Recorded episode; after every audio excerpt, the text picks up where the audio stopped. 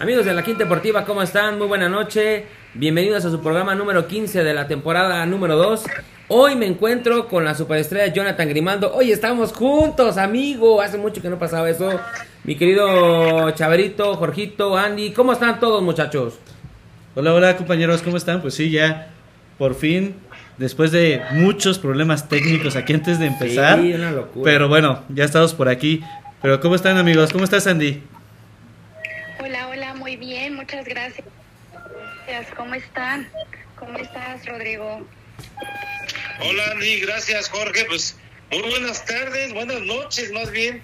Oigan, pues tenemos de mantener largos, tenemos mucha información, reporte de Fernando Ramos, Champions, y una, una entrevista exclusiva con un viejo amigo, Tony Kerky, desde Florida. Así que imperdible. Y antes de comenzar, eh, compañeros, hay que mandarle eh, saludos hasta San Diego. Nos escuchan eh, eh, a la gente de la academia de PCA. Es eh, Professional Soccer Academy Oh, de God. Verónica Contreras. Así que nos están escuchando en San Diego, compañeros. ¿eh? Pues sí, qué bueno. Bien, Un Jorgito, placer, un placer saludarlos a todos. Es un gusto, Andy, Jonathan Grimaldo, Roy Avellaneda, Rodrigo Chavero. Bueno, pues sí, un programa eh, nutrido el que tendremos hoy, un podcast que esperemos sea de todo su agrado y por supuesto, eh, pues con mucha información, ¿no? Sorpresas en el fútbol, en la Champions, lo vamos a desmenuzar en un momento, pero creo que las cosas se van dando como lo habíamos platicado la vez anterior. Un placer saludarlos, buenas noches.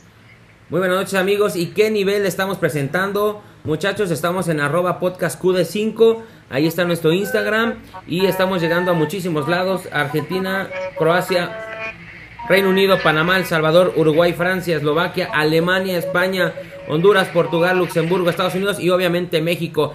Y vamos a arrancar con el tema, muchachos, muy interesante. Vaya partidazos que nos dieron el día de ayer y el día de hoy eh, la Champions League. Resultados que ya veníamos eh, eh, viendo. El Inter 2-0 con el Benfica. El Manchester City, lo sorpresivo es el 3-0, ya lo platicaremos, ya lo desmenuzaremos. Este, el Milan que le gana 1-0 a Napoli y el Real Madrid que sabemos 2-0 al Chelsea. ¿Qué les pareció, chicos? Chicos, ¿nos escuchan? Bueno, de- desde mi perspectiva creo que se los anticipé y digo, y es el primer encuentro, no no quiera decir que, que así vayan a quedar los resultados o sean definitivos, pero creo que el Milán dio un golpe de autoridad en el partido de temporada, justamente venciendo cuatro goles por cero este, a, a- su rival, que finalmente es el mismo de la, de, de la Champions. Y tarde que temprano el Nápoles eh, vamos a reconocerlo, yo sí el partido, fue un equipo que no fue mejor que el Milán y que conste que en la temporada el Nápoles ha sido pues regular en toda en todas sus líneas, en todas sus aristas, pero contra Milán me parece que fue un equipo un poco chato, este me, me parece que le faltó faltarle al respeto al conjunto con muchísimos años en el balompié eh, y tiene una gran historia. Yo pienso que es lo que ganó la Prosapia, la Bolengo, eh, la Alcurnia del equipo de Milán, pues le pasa por encima al conjunto del Chucky Lozano. Y respecto a la goleada que hablabas hoy, pues me parece que el, el equipo de Guardiola es, pues es infinitamente superior al Bayern. Eh, me gusta cómo juega, es un equipo bien ordenado, tiene gol. Con Haaland me parece que es un equipo sumamente poderoso. Lo de Real Madrid, este, pues, caray, no, Madrid es, es un amplio aspirante para lograr eh, una Champions más. Y lo del Inter, pues yo pensaba que el Benfica iba a dar un poco más de pelea, un 2-0 de visita que me parece que ya está sentenciada esa, esa serie. ¿eh? Los demás creo que todavía están abiertos. Bueno, a excepción de la de Madrid. Tú, Andy, ¿qué opinas? Ahorita vamos yo. Hay que esperar la vuelta, la verdad es que muchos de ellos tienen razón. George ya estaban un poquito hablados, eh, ya muchos amplios favoritos. El Real Madrid yo creo que obligado también ya a ganar este partido y pues a esperar la vuelta. Yo sí quiero que se lo lleve el Real Madrid. Vamos a esperar a ver Ah, qué ya, pasa. Andy, ya, ya, ponte Pero, la pues, playera. hay- Por Es que es barcelonista. No, le va al Madrid, Sí, ¿no? claro, pero por ahí también hay varios Sí, contendientes un poco fuertes, pero vamos a ver. Yo quiero que se la lleve el Real. Bueno, les voy a explicar, este, yo les voy a dar mi punto de vista. Eh, me parece que hoy eh, Madrid perdonó al Chelsea, va 2-0 con un hombre de más, no lo liquida, me parece que eh, no lo perdona, ¿no? De esa sensación de que pudo haber sentenciado la serie como la del Manchester City, pero 2 por 0 ante una crisis que tiene el Chelsea y que Frankie Lampard no es culpa de él, simplemente lo metieron de bombero porque Tuchel se fue al Bayern y porque creo que Chelsea ha hecho malas cosas desde la Premier y creo que el Real Madrid lo dejó un poco vivo. Vamos a ver el Stamford Bridge el próximo martes 18 de abril si se presta eh, el equipo merengue pues a sentenciar la serie en Stamford Bridge. Tiene todo el Madrid para avanzar y que se dé una buena semifinal. Ojo, eh, como dice Jonathan y Roy, este, no está sentenciada la de Bayern, yo creo que sí, 3 por 0. Eh, eh, el gol de visitante me parece que ya no vale, pero son partidos a muertes. El Madrid está obligado, el City de Pep Guardiola está obligado porque hace, hace un año quedó en semifinales a manos del Real Madrid, Jorge, y ahora se puede dar otra vez las semifinales y otra vez la vuelta se va a regresar en el Santiago Bernabéu. Lo del Inter, eh, normal, lo del Inter, lo del Benfica esperábamos un poquito más. Y lo, de, lo, dijimos, ¿eh? la historia del Milán, lo, habías dicho en el pasado podcast, puede pesarle al Napoli. Yo no entiendo a Luciano Spalletti por qué saca al Chucky Lozano cuando tienes a un hombre desequilibrante. Lo saca de cambio al 68, no me explico ese cambio. En fin, Jorge, amigos de la Quinta Deportiva. El Yo creo que como que de mucho al grado del técnico, ¿eh? eso hay que mencionarlo. Yo pensé que iba a jugar. Ahí se equivocó en el cambio. Yo no entendí el cambio, pero en fin. Si te parece, esto de la Champions y también del arbitraje de la Premier, ya no es en México, igual Fernando Ramos, ahora es el árbitro Hatzikaitis que le pegó a Robertson del Liverpool. Vamos hasta Inglaterra, si te parece, productor, con Fernando Ramos. Fernando, todos los resultados de la Champions con este jueves eh, futbolero de allá en Europa y lo que pasó del arbitraje. Cuéntanos de la Liga Premier, ¿cómo estás? Buenas noches, bienvenido a la Quinta Deportiva, hermano. Queridísimos amigos de la Quinta Deportiva, este Rodrigo Chavero, un gran abrazo, un gran abrazo a todos los mexicanos, eh, Fernando Ramos de Liverpool, Inglaterra. Sí, con muchos partidos de fútbol ahora mismo, mirándolos, eh, Real Madrid-Chelsea, Está ganando el Real Madrid de 1 a 0 y el Chelsea está jugando con 10 jugadores, acaba de ser expulsado uno. O sea que el Real Madrid está buscando el segundo, eh, el segundo gol que lo puede ayudar un poco a cuando vaya a jugar a Londres. Y por el otro lado tenemos este, el Nápoles está perdiendo 1 a 0, que está siendo superior contra el Milan, ¿no? Está siendo superior al Napoli como el primer tiempo, pero que el Milan eh, marcó el gol y ahora se está defendiendo. Segundo tiempo lo mismo, defendiéndose con todo lo que pueden. Y bueno, así es la Champions League, ¿no? Siempre hay un equipo que de repente juega mucho mejor que el otro, pero lamentablemente el que gana es el que hace el gol. Y tenemos que pensar que los italianos siempre tienen muy buenas defensas. Y una vez que te hagan un gol, una vez que marcan un gol, es difícil volver a, marcarles a ellos porque se encierran atrás y defienden muy, muy bien, ¿no? Veremos qué pasa porque el Napoli realmente debería estar empatando el partido, no merece ir eh, perdiéndolo. Y nada, ayer tuvimos también eh, mucho Champions League, el partido más eh, interesante, más lindo fue Manchester City contra el Bayern Múnich.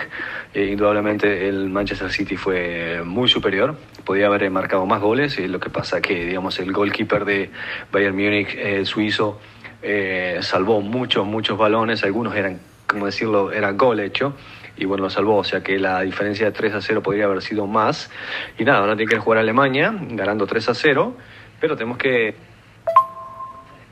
ganando 3 a 0, tiene que ir a Alemania indudablemente, pero bueno, sabemos cómo es la Champions League, ¿no? Que a veces los equipos se van ganando por una diferencia de goles importante y después jugando en casa todo cambia y puede pasar muchas cosas. La gran diferencia es que mm, Bayern Múnich está en formación, ha tenido muchos problemas, cambiaron de técnico, llegó Tuchel eh, como nuevo técnico, pero todavía tienen, digamos, muchas, muchas este, cosas que arreglar y bueno, aparentemente hay muchas peleas entre jugadores eh, dentro del equipo y bueno, hay muchas cosas para limpiar y para arreglar. Y veremos qué pasa. Eh, ya les digo, el mejor encuentro fue el Manchester City y lo será contra el Bayern Múnich y pienso que el Manchester City está siendo el gran, gran candidato eh, a ganar el, Champions League. Pero, como siempre decimos, hay que ganarlo, ¿no? No se sabe nunca lo que va a pasar. Así que, así que nada, veremos qué pasa con Champions League. Y sí, Rodrigo, eh, por otro lado, estamos este, también pensando un poco y viendo la información y vemos lo que va a pasar, de lo que estaba pasando entre el Liverpool y el Arsenal, ¿verdad? Lo vivido entre en Anfield eh, durante, digamos, el descanso, ¿se recuerdan? Este, eh, ha sido una cosa totalmente inaudita, digamos. Eh, nada, el primer asistente del encuentro, el inglés Constantine, eh, nada, cometió una agresión, le dio un codazo al jugador de Liverpool, Andy Robertson, y nada, por el momento la Asociación de Árbitros de Inglaterra nada, ha confirmado que no lo volverá a asignar en ningún encuentro hasta que la federación este, concluya la investigación sobre lo que pasó. Y nada, hasta ahora la única sanción es que la Federación Inglesa está encargada de dictar sentencia e imponer el castigo, eh, que lo considero oportuno. Veremos qué pasa. Las imágenes, este, digamos, no se vieron en directo, fueron grabadas por gente con sus teléfonos, clásico, ¿no? Porque era justo eh, cuando no estaban filmando. Y nada, pero varias cámaras captaron la imagen, digamos, del lateral, recriminándole eh, algo al juez de línea, digamos, y nada, posteriormente se ve como el colegiado le pega un codazo al futbolista que inmediatamente se dirige hasta el árbitro principal para quejarse. Pero bueno, seguimos espe- esperando a ver qué es lo que la, la federación va a darle. Está muy claro, las imágenes están muy claras, eh, digamos, un codazo, y, bueno, veremos lo que pasa. Eh, Quinta Deportiva, un gran abrazo, y nada, seguimos ahí mirando esto que está pasando del Champions League, eh, a ver qué, qué sucede, que como siempre son encuentros muy, muy grandes. Un gran abrazo a todos, chao, chao, chao. Gracias, Fer.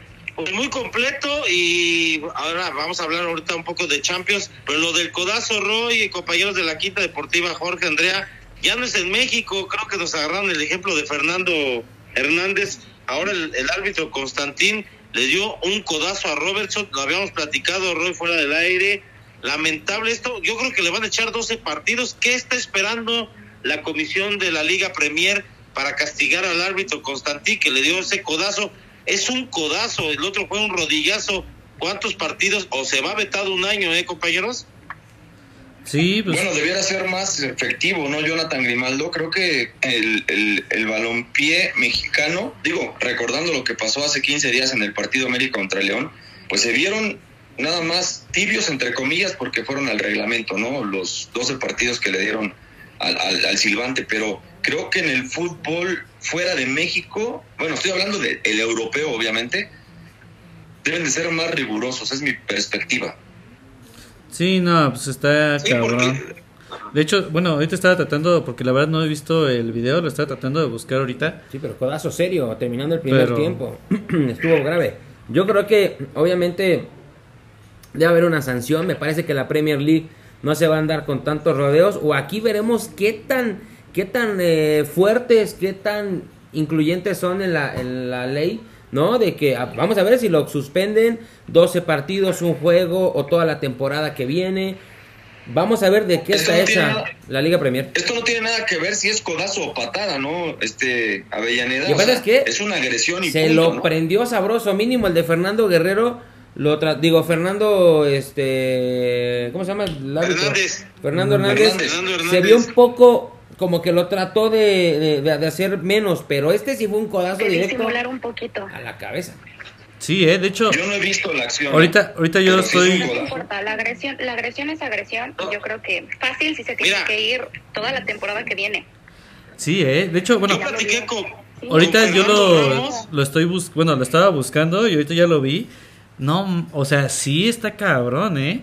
O sea, Es se ve cómo se acerca y le alza el codo directo a la cara. O sea, sí está... Yo no lo había visto, ahora sí que lo estoy viendo ahorita. suspendido un año, ¿eh? Pues debería, No, Porque, sí, claro, Mínima. sí. porque aquí en México se fue, ¿cuánto? 12 Mira, partidos 12 Mira, Fernando, partidos. yo platiqué, compañeros, con Fernando antes de, a- antes de que mandara el reporte.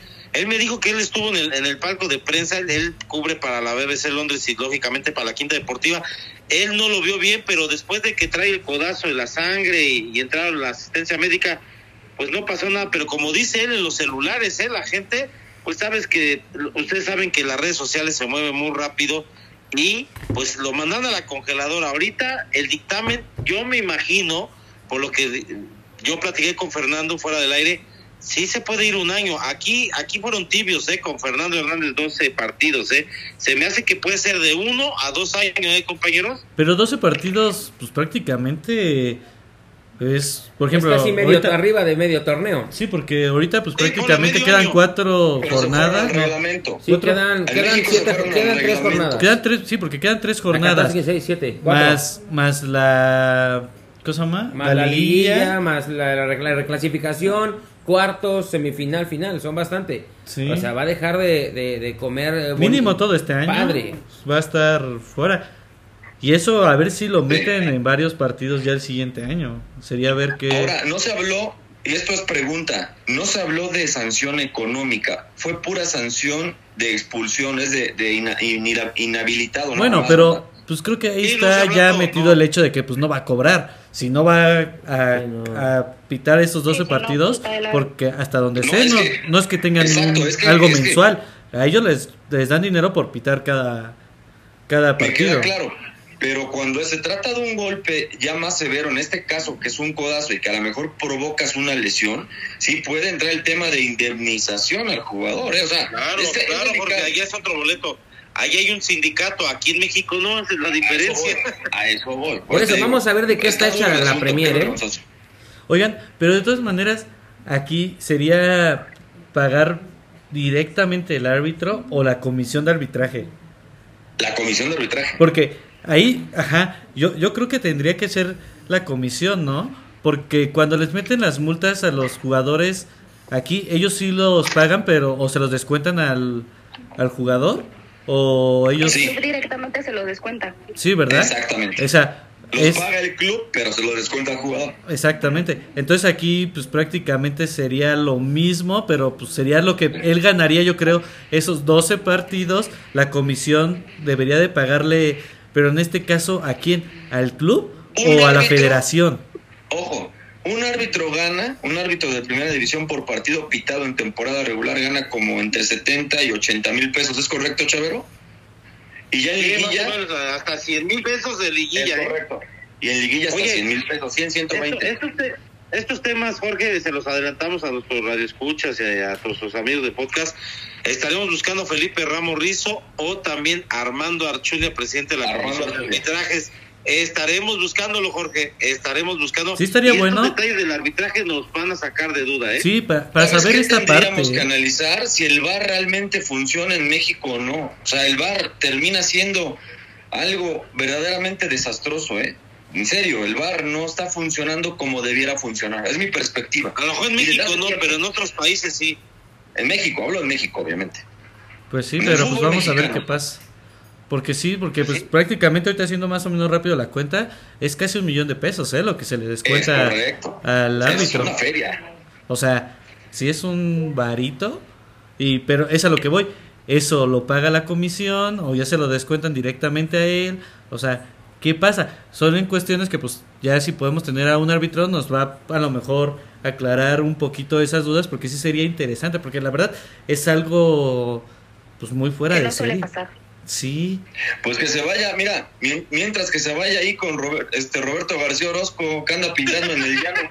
Se lo sacaron a patadas. Hay videos donde sale Lo corriendo. sacaron a patadas hace poco.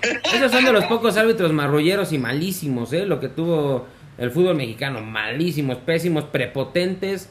Y bueno, en fin. pero pues vamos a darle. Sigue, Bueno, Roy, ¿qué- ¿con qué tema, productor? Pues vámonos a la liga, que pues como pudieron ver a lo mejor ahí en nuestras redes sociales, Hoy- estuvimos hoy- en el hoy partido de... estuvimos ahí en el Estadio Azteca hasta que la Quinta Deportiva se hizo presente, compañeros, ¿eh? El palco de Bien. prensa, el luego atrás de la Y además- haciendo un poco de color, ¿verdad, Jorge? Debo de reconocer, debo de reconocer que los señores Rodrigo Avellaneda y el señor Miguel Grimaldo, eh, Jonathan Grimaldo, y saludos. Dije, a ah, cabrón. Miguel Grimaldo, al ingeniero. Ajá, dije, ah, chinga, dije, no lo vi. Este, eh, eh, es un binomio impresionante, ¿eh? después platicaremos de ese tema. Bueno, Grimaldo y Avellaneda pagaron la apuesta de ponerse la, eh, la casaca, la chamarra del América, y hay fotos, hay videos. falta la comida, Jorge. Oye, este, este no perdona nada. Oye, hambriado. Ya, ya, del negocio, papi, te deja bastante. No esperes la comida, ¿verdad? Es lo único. Pero pagaron la apuesta, ¿eh? Pagamos la apuesta. Pagaron la apuesta Eso los sí, señores. esa, respetos. la tipo Loco Valdés y a Sergio Corona, un poquito. No, no mi sé. respeto para los dos. Y, no- y ni siquiera hicieron. Yo creo como que hasta les dio gusto probarse la No, chamarra. No Para qué que a qué se siente irle a la Me echaste a perder la tarde, hijo. Oye, re- regresé con todos los brazos Todo llenos de roñas, güey. güey. Todo engangrenado. Así se me hicieron las manos. Horrible. Oye, Bueno, compañeros, América Monterrey, partidazo, iba ganando Monterrey, de una postura muy mediocre. No, no mientas, no fue partidazo. Solamente el primer tiempo. El segundo, los dos No, echaron a la, a la maca y querían el empate. Que corrió con suerte el América es diferente. mal el Monterrey, ¿eh? Mal el Sí, el pero se equivocó Andrada el primer gol. Pero también Sí. el arbitraje de- del árbitro muy mal, ¿eh? Porque hay un penal sobre Henry Martin Ya, que no le marcan. Ahora, hay que investigar. Ahora, ya que el periodismo eh, de Monterrey, de ese pueblo chiquito llamado Monterrey, es muy amarillista, necesito que investiguen a Andrada. Es impresionante que la pelota va para afuera y el señor la mete solamente para que la meta Diego Valdés. Eso sí es sospechoso, Chavero. Eso sí es sospechoso. No el penal que, no le- que, cobran a Henry. Pues el portero se quiso lucir, a mí no me digas. Ahí estuvimos atrás de ahí. Por eso lo vimos, güey. La pelota iba para ¿No afuera y la sabes qué mete. pasó con Roy Avellaneda? Que Mira. estaba festejando el gol de Monterrey. Yo festejé, yo aplaudí cuenta el gol de- cuando salió de- el balón de- y que los puentes le salió por atrás. ¿Cómo viste, Andy, el juego? Oye, yo creo que es un grave error, definitivamente. Pero, pero un gran acierto también de Diego Valdés. ¿Qué me quieres decir? Que estuvo ahí arreglado. Se hizo Por supuesto, por supuesto. ¿Tú cómo lo viste, No, no Andy? es sospechoso, se equivocó. y- Ya, Chavero, y- ya. Y además se hizo expulsar a lo tonto en un tercer gol, pues, hipotéticamente de Fidalgo, cuando era el No, 3-1. no, no, Ahora, totalmente el penal- sospechoso. El penal de Monterrey está también dudoso, pero está bien ya marcado. Luis Malagón para mí fue la figura de la noche, Jorge, el portero de la América. Se lo hizo bien y cayó bocas. Creo, creo que con esto es sentencia final para Oscar Jiménez. ¿eh? ¿Se acuerdan? Les voy a dar un detalle. Les voy a dar un detalle, Jonathan Grimaldo y Roy Avellaneda. ¿Se acuerdan el partido que fuimos a cubrir una final en HMX Real Zamora contra Sporting Canami? ¿Se acuerdan de ese partido? Fuimos a Zamora, a esa final. Ah, sí. El, el portero era Malabón. ¿En serio? Sí, del Real Ah. Zamora. Ah, fuimos hasta allá, ¿verdad, Jorge? Sí. No, Fuimos a cubrir pues ya tiene mucho tiempo, eso no me, no me acordaba de eso. Pero tú Ah, cuéntanos, eso, Andy. Tú no pudiste acompañarnos al partido, pero lo viste como... No pude acompañarlos, los vi, bueno, vi este partido, la verdad es que me deja una gran sensación. Al principio no, porque normalmente cuando América sale a jugar hacia adelante y no le cae el gol, usualmente siempre viene el gol en contra. Y esta ocasión vuelve a suceder con el gol de Maxi Mesa. Este ya después sí tiene razón. Rodrigo es un eh, desafortunado error de Andrada y Diego Valdés sí lo aprovecha. Sí, totalmente. Nosotros, que estuvimos en, el mí- estadio, mí, O sea, sí fue raro, porque cuando estábamos viendo el partido, este, pues, se veía claramente que iba para afuera ya el balón. Sí. Y bueno, yo siento que no quiso tampoco ceder ese tiro de esquina y se lo trató de jalar tan fuerte que se le Sí, fue entre los brazos no sé y cómo- lo regresó. se le se parece O sea, a lo de Marín de hace no, muchos años. No sé qué pasó, pero estuvo raro. Mira, yo creo que, o sea, el planteamiento de Monterrey me pareció muy bueno en los primeros 45 minutos, nulificó ese, ese inicio del América eh, vertical, vertiginoso por las bandas, por el centro, lo nulificó muy bien el conjunto de Rayados, pero el segundo tiempo ya estaba contento con el empate y ahí fue el error de Rayados, se confió con el gol que metió en el primer tiempo, después se vieron alcanzados, pero creo que ya fuera de polémicas, creo que el América hoy da un manotazo en la mesa diciendo ya le gané al superlíder, le gané bien, obviamente con este error de Andrada, pero creo que hoy el América es totalmente este Candidato. candidato para ser campeón o para meterse entre los primeros dos, tres o cuatro, obviamente. Eso sí. Por cierto, compañeros, eh, Paco Esteves, Martín Barajas de San Diego, de California, Rafael Robledo, Pedro Moreno, está también Cintia de Coacalco, eh, Flor Aguilar, eh, que quieren que platiquemos de NFL, pero nos preguntan, te preguntan Jorge, Flor Aguilar, y también te, te pregunta eh, Paco Esteves, que aquí los tengo en Twitter y también ellos están conectados en el podcast, fieles radioescuchas, y Pedro Moreno Escaposalco. Te pregunta Jorge que si tres, eh, para ti, los tres favoritos para ganar el título de después de la victoria de la América, Toluca, América y Monterrey, son para mí los tres candidatos. ¿Para ti son estos tres candidatos para ganar el título, Jorge? Te preguntan. Bueno, ahorita el, el, candidato número uno para mí es Monterrey. O sea, definitivamente, esto es un partido que se perdió y le va a servir mucho a Monterrey. Pero con este juego, Jorge, no lo creo ya. ¿eh? América, América da un golpe de autoridad, pero también depende de los errores de Monterrey, ¿no? O sea, hay que señalarlo. Sí, o sea, no fue un América claramente superior. Sí fue superior, entre comillas, pero por Y los el segundo tiempo nada más. ¿eh? Aspirantes para mí es Monterrey, América, así en ese orden. Ojo, si entra Chivas y entra Cruz Azul, te lo juro que esos cuatro van a ser candidatos a pelear el título. No dejas a Ojo, Toluca, eh. güey. Ya no importa. No dejes fuera al Toluca, ¿eh? Toluca es peligrosísimo. tendría- antes de Toluca, Rodrigo, te voy a decir una cosa. Antes de Toluca, y es, con esto cierro, es Monterrey, América y Pachuca. Para mí los candidatos a ganar el campeonato. Pero si entra Chivas y Cruz Azul, aguas, ¿eh? Aguas. Pues vamos a ver qué pasa. Les, les voy a dar los Ahí les- resultados. O tú se los quieres dar a Sí, mí. ahí les va un repasón. El- la jornada comenzó el día viernes, Puebla 1, Toluca 2. Iba ganando el Toluca dos goles por cero con jerarquía y luego se pone eh, 2-1 Puebla, pero al, al último minuto Thiago Volpi saca una que era el empate para el Toluca. Tijuana pierde en casa eh, 2-1 con Querétaro después de muchísimo tiempo, 39 juegos, Sí. 40 el Querétaro, Sí. por fin ganó Sí. de visita. Este Chivas años. De- le ganó 1-0. Rompequinielas. Chivas le ganó 1-0 a Necaxa, pero ojo, eh, pudo haber perdido o empatado porque Miguel Jiménez al último minuto saca un disparo de media cancha espectacular de Necaxa, gana, ganó Chivas. Tigres, la decepción, los pequeños Tigres, los chiquitigres perdieron con el Mazatlán, dos goles por uno, muchachos. Este sí es rompequinielas. Totalmente. Ese sí, sí, rompió Le puse una pequeña lana, pero ni modo. León 0-0 con Cruz Azul, decepcionante. América 2-1 con Rayados. Ganó Mohamed, chicos. Ganó el eh, Pumas 3 goles por 1 a San Luis. Iban perdiendo hasta el segundo 11 del primer tiempo. Iba perdiendo Pumas, pero después se repuso. Santos sigue siendo el equipo más goleado. 4 por 1 le pegó el Pachuca. Y Juárez con Atlas 1-1. Oigan, este, este, entrevistamos, bueno, su servidor el, eh, hace unos días estuvo en la conferencia agradeciéndole a Alejandro González, jefe de prensa de- del equipo de los Tigres, pues por la relación que tuve antes con Miguel Herrera y eh, accediendo a él, eh, me puse la conferencia en Zoom hasta la Sultana del Norte. Es una pregunta por medio. Si te parece, productor, ¿qué le preguntamos a Robert Dante Siboldo? Que esto que le costó la chamba, la chamba, le costó la chamba al Chima Ruiz después del vergonzoso partido ante Mazatlán, dos goles por uno. Vamos con el nuevo técnico Robert Dante Silboldi, su servidor lo entrevistó para la Quinta Deportiva. ¿Lo escuchabas, productor? Amigos de la Quinta Deportiva, estabas en la conferencia de prensa de Robert Dante Silvondes. Eres un afortunado, qué bueno que vuelves a la Liga MX con los Tigres. Robert, ¿cómo ves al plantel? ¿Cómo estás? Te saluda Rodrigo Chavero de la Quinta Deportiva.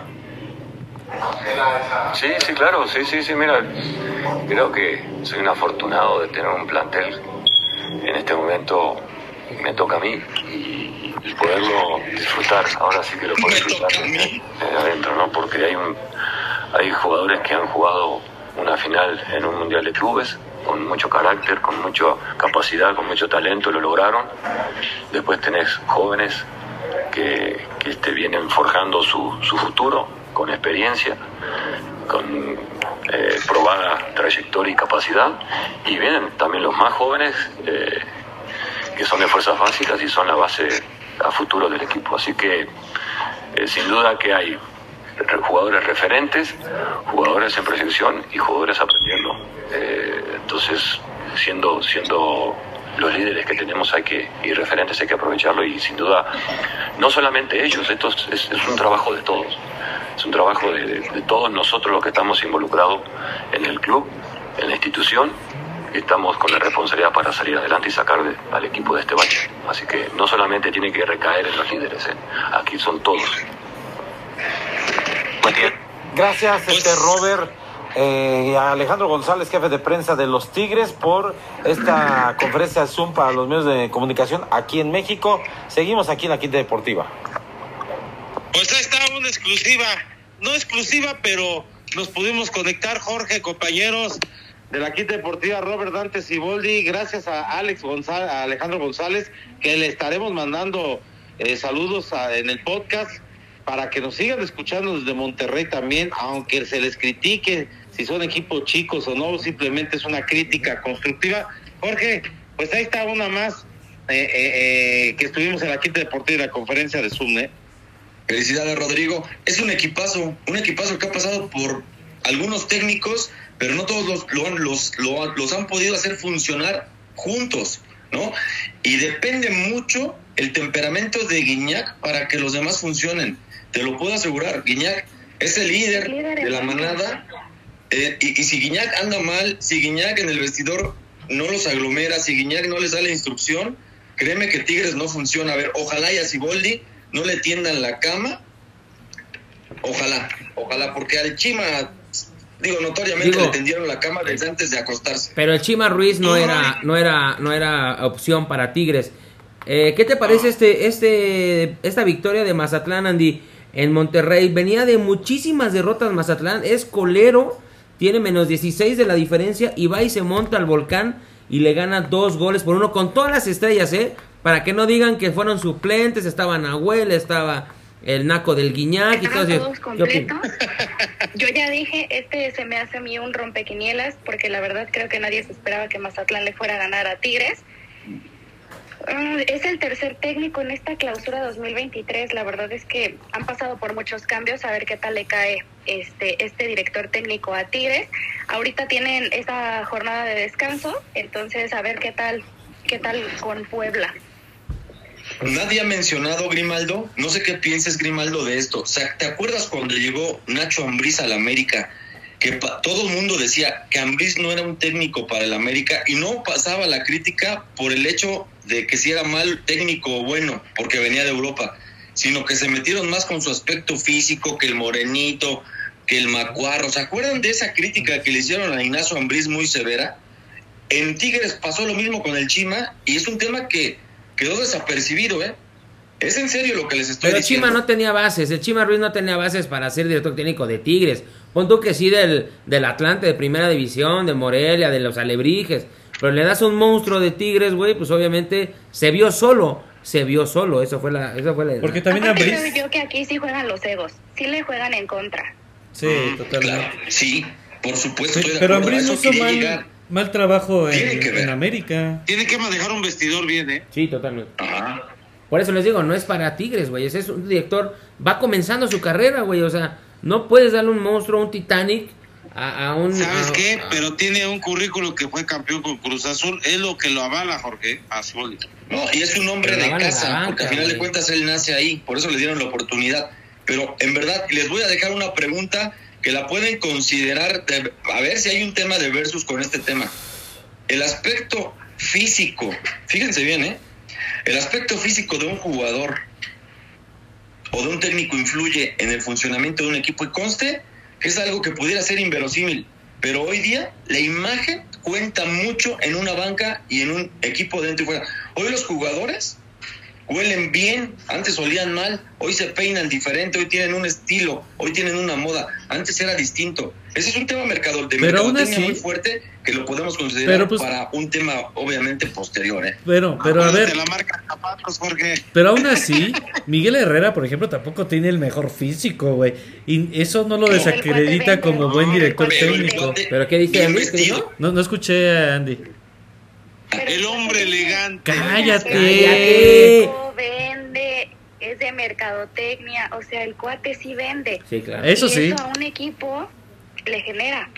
Por eso los llevan. Hay jugadores que ni siquiera juegan o se la pasan en banca o todo, pero los cuates venden camisetas, entonces a los equipos les funciona.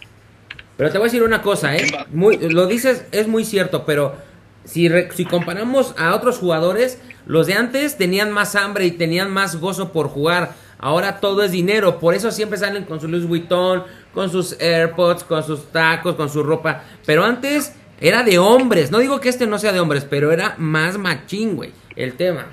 Si tú juntas a un, a un Pedro Duana, a un Porfirio Jiménez, a un Chima Ruiz, a un Benjamín Galindo. A un Tomás Boy llegando al a la concentración de Tigres, a como llega este, Mohamed, güey. al turco, a como llega Sebastián Córdoba, güey. O sea, son unos niños nalgas miadas, güey.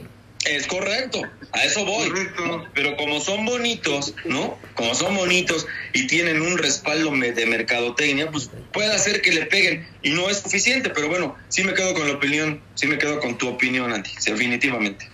Oigan, pero, Chavero, este, cuéntanos Sí. de la experiencia que va a haber de béisbol. No, ya fue, ya fue. El sábado hubo. 8. Ah, Eh, el FanFest, un éxito total. eh, eh, los próximos podcasts, eh, le dijimos a Miguel Guada, Jonathan, eh, Andy, Jorge, Sí. que iría, vamos a ir, así como fuimos al Estadio Azteca, vamos a ir con Miguel Guada a los Diablos a entrevistar al, pues, al capitán de los Diablos, a Hamper Gamboa, al capitán, y que se llevó tres horas el pasado sábado firmando autógrafos. La gente, qué, qué buena organización de los Diablos, Sí. de la directiva de, eh, el señor Alfredo Jarelú, de Miguel Guada, que es eh, eh, nos ayudó en el reporte del Clásico Mundial y que es jefe de prensa de los de las relaciones públicas de los Diablos Rojos del México. Tenemos la vara alta. Vamos a ir, muchachos, porque dejaron un buen sabor de boca el pasado sábado en partido de exhibición y que pues están en amistosos y que convivan fotos con los jugadores, las familias, la gente que asistió, bajaron ahí a Alfredo Jara al campo de juego y se llevaron un buen recuerdo de los jugadores de los Diablos Rojos del México, del manager, de todos, la verdad un éxito total lleno y salieron, me reportan después de las seis de la tarde, todos muy contentos y vamos a ir, eh, compañeros. Y eso que es pretemporada, ¿eh? Fue pretemporada, no, ¿eh? Es, es este pretemporada. Hoy, por cierto, los Diablos juegan a las 2 de la tarde. Los Diablos ganaron nueve carreras por cinco a los Guerreros de Oaxaca. Hamper Gamboa con un par de cuadrangulares. Es la sucursal de los Diablos. También los Guerreros de Oaxaca traen tremendo equipo. Así que vamos a ir, eh, compañeros, a la, a la Quinta Deportiva. Vamos a visitar el Alfredo Jarelú. Así como lo fuimos al Estadio Azteca. Vamos a ir también a ver a los capitanes a la, ahí a, a la Arena Ciudad de México, así que la Quinta Deportiva va a tener su presencia. Oye, Roy, y también de la Champions, vamos a ir al FanFest, ¿eh? ¿El próximo qué? ¿10 de junio? El 10 de junio, perdón por regresarnos al tema un poquito, pero viene la Champions League a transmitir el partido de la final el 10 Sí. de junio. Va a ser en el Hipódromo de las Américas. El Ahí costo ir, tiene claro. el costo tiene dos costos, uno de 500 para los mortales y uno de los VIP, 3 mil pesos por persona. Pero ojo, te incluye autógrafo, la bebida que quieras, el alimento que quieras. Ya depende del monedero de cada uno. Pues ya, ya iremos, pero nosotros iremos a ese juego. Yo creo que ya está todo planeado para que el Real Madrid vaya a llegar a la final y la gane. Pero aún así vamos a ir.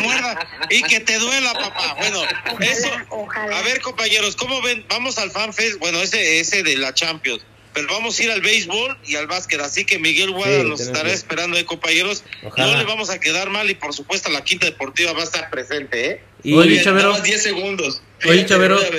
Adelante, Grimaldo, dale, dale. Dale. ahorita hablando un poquito del béisbol, que del básquetbol que estaba comentando este chavero, este, no sé si vieron la noticia de la primer mexicana que fue seleccionada en el draft de la WNBA. Que va a los Mavericks, ¿no? Este, a no, Dallas. va, va al Dallas Wins, esta Lou López Ajá. Senechal. Lou López, sí. Ella viene, bueno, es de Guadalajara, pero la mayor parte de su vida se la pasó en Francia.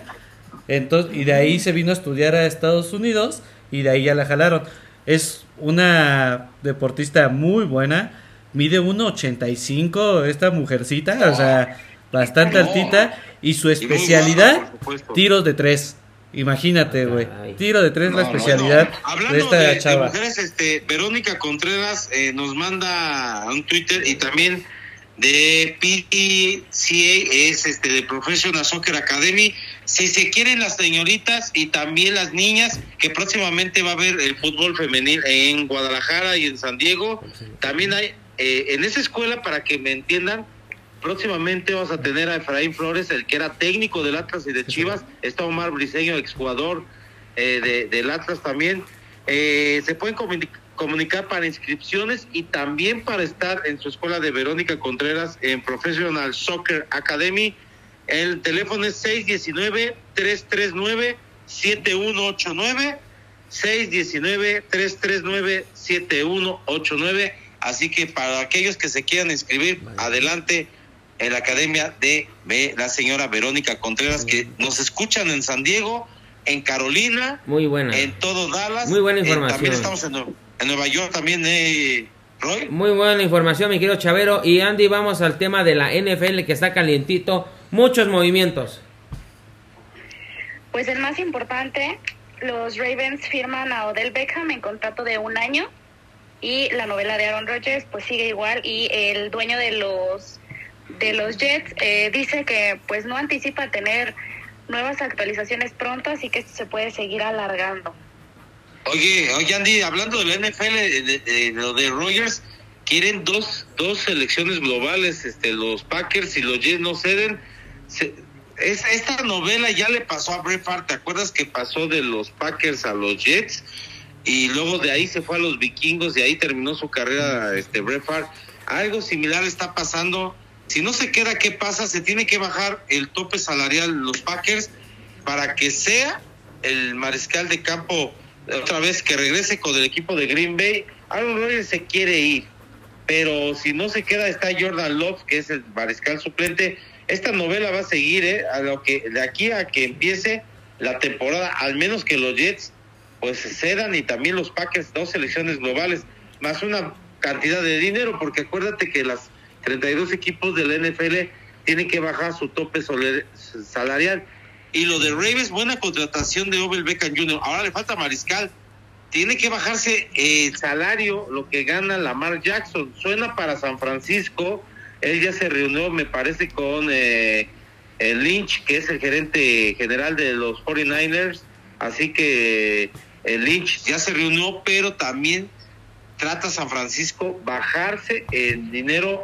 Lamar Jackson, él quiere ganar por ahí de 50 millones de dólares y San Francisco le ha pedido 35 y los Ravens también eh, que se baje 25 o 30, unos 25 millones de dólares, porque las, acuérdate que las organizaciones o cada equipo se tienen que bajar el tope salarial.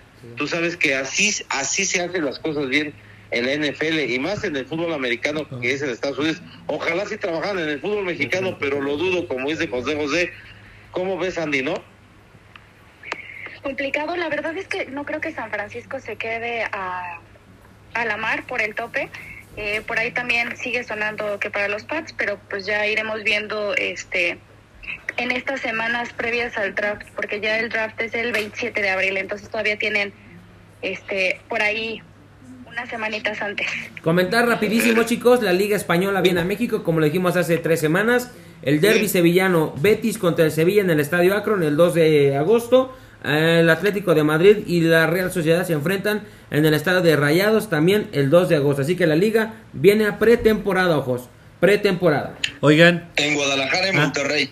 Andy, Sí, perfecto. Regreso tantito nada más a la NFL, por ahí está este nominada esta Diana Flores del Sport eh, Emmy Award por la participación en el co- en el comercial de Super Bowl y este por bueno. otra aparición que hizo, entonces por ahí también grandes noticias para México. perfecto. Ah, perfecto. Oigan, y ya nada más Oye, para...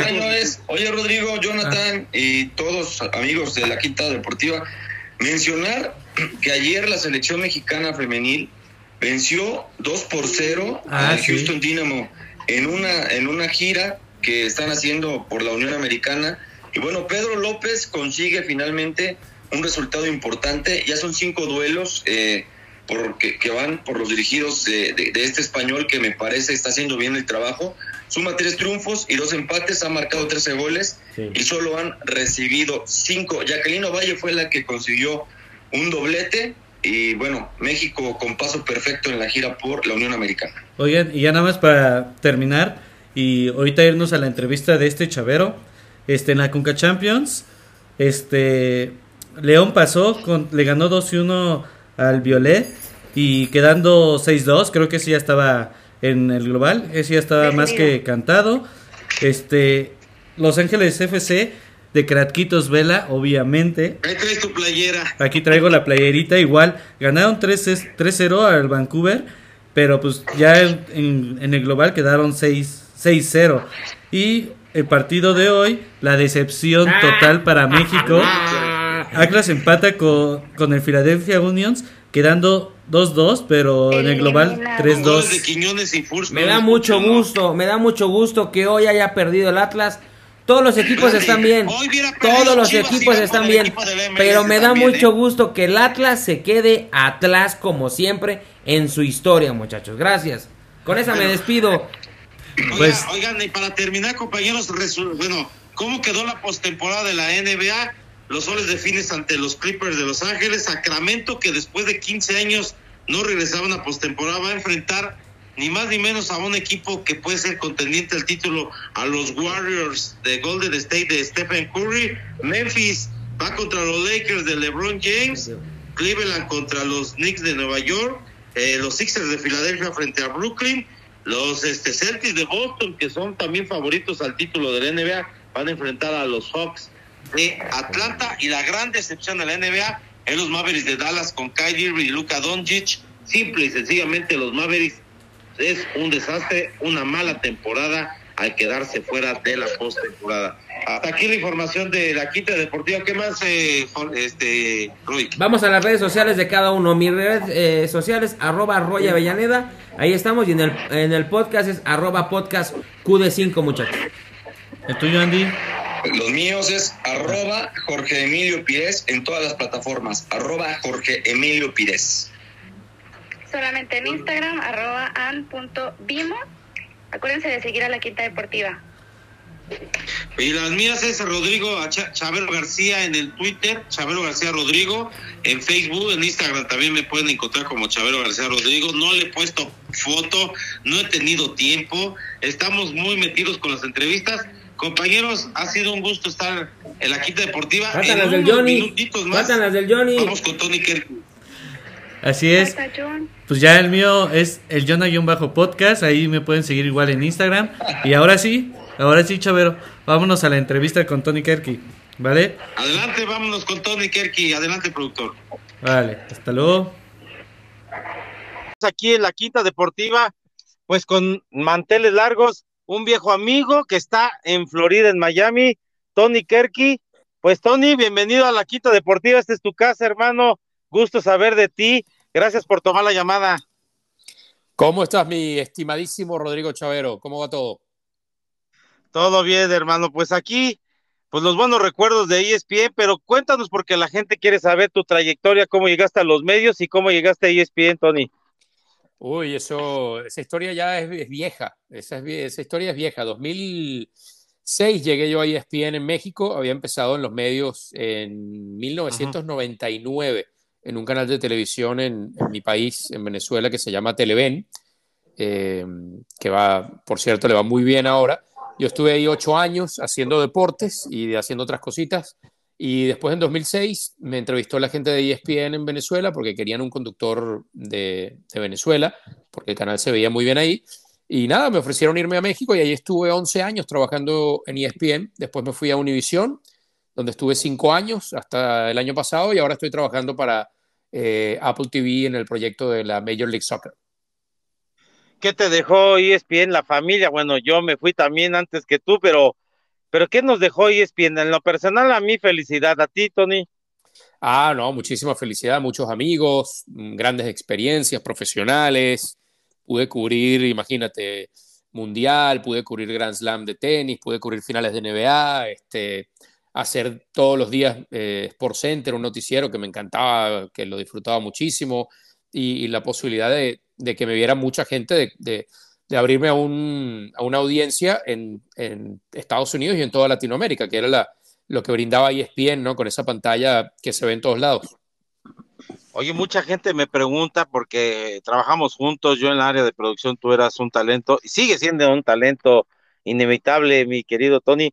¿Por qué te fuiste para Estados Unidos? Muchos me lo preguntan, Tony.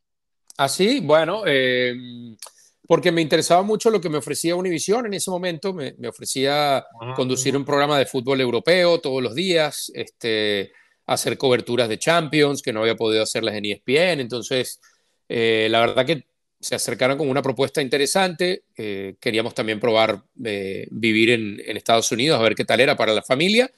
Y bueno, funcionó, funcionó durante cinco años muy bien. Yo lo disfruté mucho, pude ir a cubrir eh, tres Champions consecutivas, eh, también mundiales. eh, tantas otras cosas que, que me dio oportunidad de Univisión, que, que, bueno, también es una etapa que, que agradezco muchísimo de, de mi carrera profesional.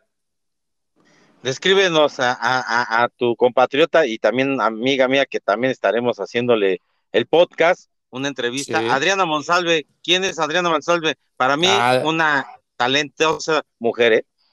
Sí, sí, sí, una grandísima amiga, una persona muy noble que quiere mucho a sus amigos, que se desvive por sus amigos. Yo la quiero muchísimo. Nos conocimos en México, justamente, uh -huh. aunque los dos somos de Venezuela, no nos llegamos a conocer en persona nunca en, en Caracas, aunque eh, ella trabajaba en un canal de televisión allá, yo en otro, pero nos vinimos a conocer, así es la vida, en México, hicimos muy buena amistad. Yo tenía unos meses ya trabajando en ESPN y ella llegó con, con su esposo a, a, México a trabajar también para hacer Sport Center y, y, el, y, algunas otras cosas dentro del canal. Y ahí hicimos una muy, muy buena amistad que continúa hoy día. De hecho, ayer la vi, ayer almorcé con ella. Ah, pues mira, ahí, no, ahí nos lo saludas que se le afecta a México. Me encontrado en la final de América Monterrey. Es eh, una gran por supuesto en la quinta deportiva. Tony, descríbenos después del Mundial de Qatar, eh, Messi se llevó todos los reflectores. Pues la pregunta que se lo ha hecho muchos, ¿para ti quién es el mejor, Messi o Pelé, Tony?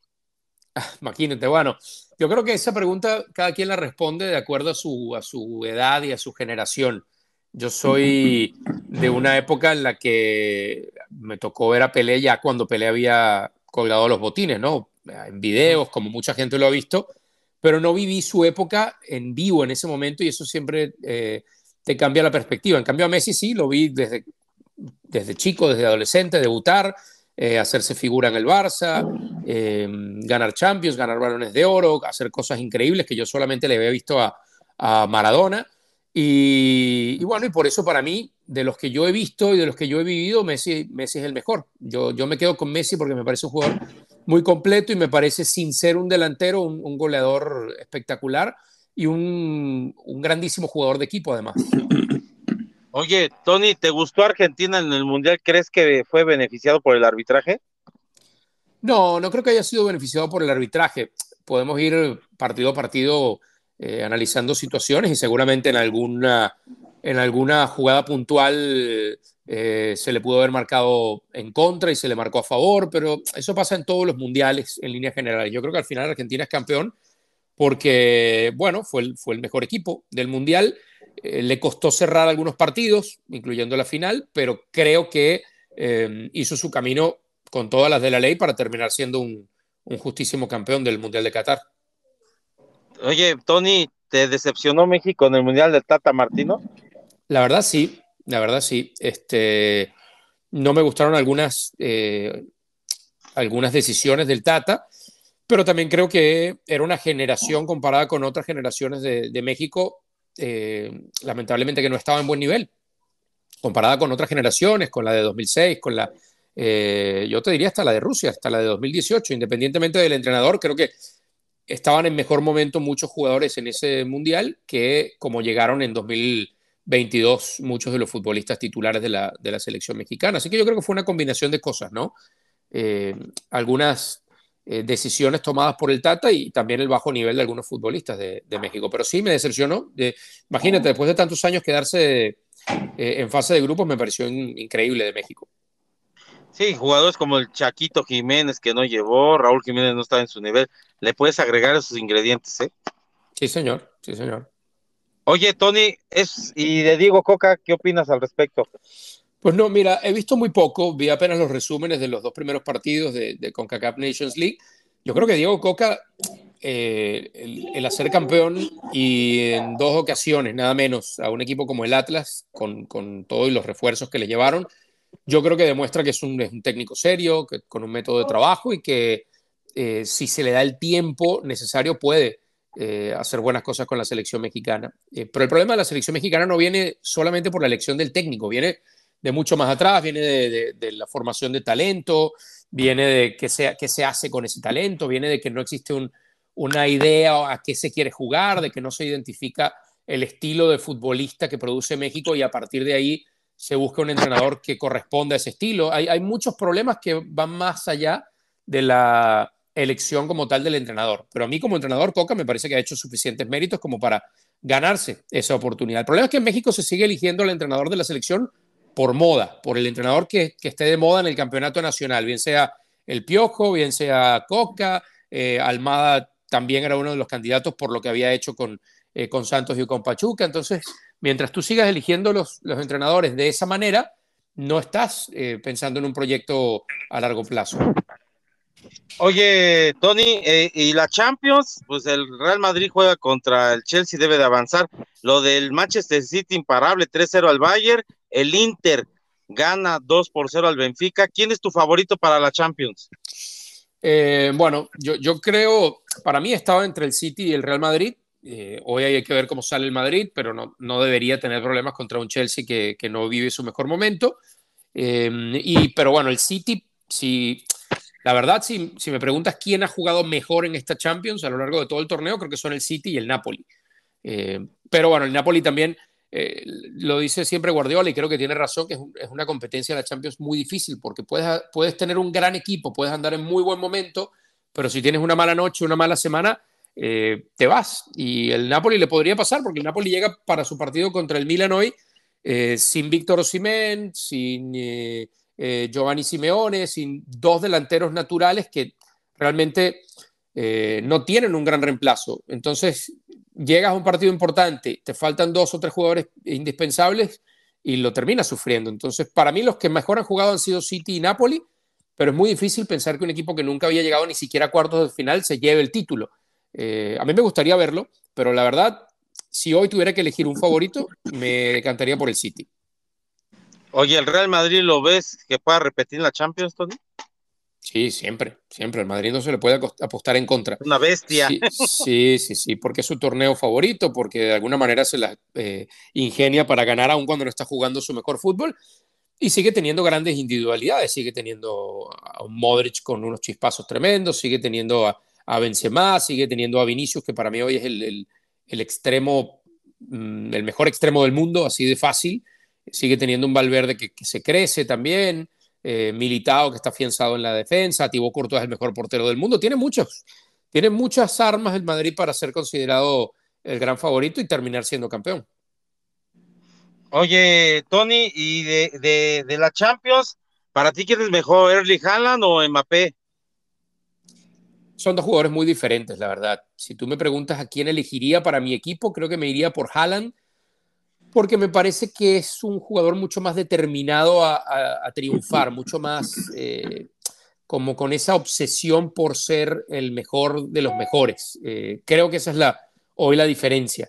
Eh, pero me parece también, por otro lado, Kylian un jugador más completo, ¿no? lo que pasa es que Haaland es el mejor 9 que hayamos visto desde Benzema, desde Lewandowski, o sea, de esa nueva generación de 9 creo que es el, el, indudablemente el mejor con diferencia. Perfecto. Oye, la novela de Messi se va del París. Fíjate que la otra vez platiqué con Jorge Barril, que es nuestro corresponsal, tú lo conoces, trabajamos juntos en, la MLS. El buen... Ah, es corresponsal de la Quinta Deportiva, Jorge Barril, ¿ya lo contrataste? Claro, ahí está. Ah, bueno. lo puede decir el productor, este, colabora con nosotros de vez en cuando, pero el buen Jorge te manda saludos, por cierto, ¿eh? Por ah, cierto. Bueno, mándale un abrazo. Cuando, te mande su próximo reporte, le mandas un abrazo de mi parte. y que está fascinado con Messi, Argentina. Bueno, tú sabes que está el boludo eh, feliz y qué bueno. Fíjate que, que él me dijo en el, último podcast, el reporte, que Messi parece que no va a continuar Barcelona, pero hay una oferta muy jugosa de Arabia, ¿eh? Irse con Cristiano Ronaldo. ¿Le ves factibilidad de que o va a regresar al Barcelona? Para ti, no, no, no, ni, una ni otra, Rodrigo. Yo creo que Messi va a venir a la MLS. Creo que Messi va a venir a jugar al Inter de Miami. No sé si va a ser esta temporada que viene, pero por lo menos en dos va a estar en la Major League Soccer, casi seguro. Sí, está en la Major League Soccer, ahí te encargamos un reporte, hermano. Pero claro, pero si me, si me pagas igual de bien que a Jorge Barril, yo me convierto en corresponsal de la quinta sin problema no te preocupes, voy a viajar, ahí vamos para los viáticos. Y, no, nosotros no somos, tío Tony, de una, una agüita, ¿no? Una pizza. Cuando se trabaja, pura agua, pura agua y ensalada. Muy bien, tío Tony. Mira, ya de las últimas para antes de irnos y agradecerte la entrevista, ¿por qué le vas a los tecos? Muchos dicen, ¿a quién le va Tony? A la América, chicas. ¿Por qué a los tecos le va don Tony Kerky? Bueno, porque cuando llegué a México me, me, impresionaron los tecolotes. Y no estoy, si no me falla la memoria, los dirigía Miguel Herrera en aquella época. Eh, Exactamente. Y nada, fue, fue el primer equipo el, del que me hice aficionado, así que mi, mis tequitos lamentablemente ya se me fueron de la Liga MX, pero bueno, este, ahí los guardo en mi corazón. La Liga Premier, ojalá regrese con el descenso. Te pregunto esto, debería haber ascenso, ¿no? Y descenso, ¿no, Tony? Porque le va más competencia al fútbol mexicano, ¿eh? Sí, sí, sí. Sí, yo creo que sí. Yo creo que es mucho más eh, competitivo el fútbol mexicano cuando existe el, ascenso y el descenso. Eh, y eso ayuda a que, también las franquicias se empeñen un poquito más, ¿no? En hacer equipos competitivos. ¿Quién para ti favoritos? Monterrey, América, Tigres, ¿quién, lo que has visto en la Liga MX, ¿quién es tu favorito para campeón, Tony? Mira, este año he visto poco porque los partidos coinciden justo con los partidos de la, de la MLS. Yo estoy haciendo los partidos de la MLS y los programas de la MLS, pero eh, fíjate que me gusta el Toluca, le tengo mucha fe a, a Nacho Ambriz. Perfecto, que es candidato porque está jugando muy bien al fútbol. Tony, la última y nos vamos. ¿Qué te dejó Venga. el Clásico Mundial? El Clásico Mundial, México muy bien, tercer lugar. Venezuela, ¿cómo lo viste a, a tu Venezuela? Bueno, los vi muy bien a los dos. Venezuela, eh, Venezuela lamentablemente un inning falló, falló en ese turno contra, eh, contra Trey Turner y allí se quedó toda la posibilidad, pero Venezuela creo que hizo su mejor Clásico Mundial hasta la fecha con, uh -huh. con un roster que era muy completo, que tenía un poquito de todo, poder, bateo, velocidad, eh, buen picheo, quizá le faltó un poquito en el relevo, pero me José gustó Altuve mucho salió el, el lesionado y le afectó, Tony, ¿eh? José Altuve.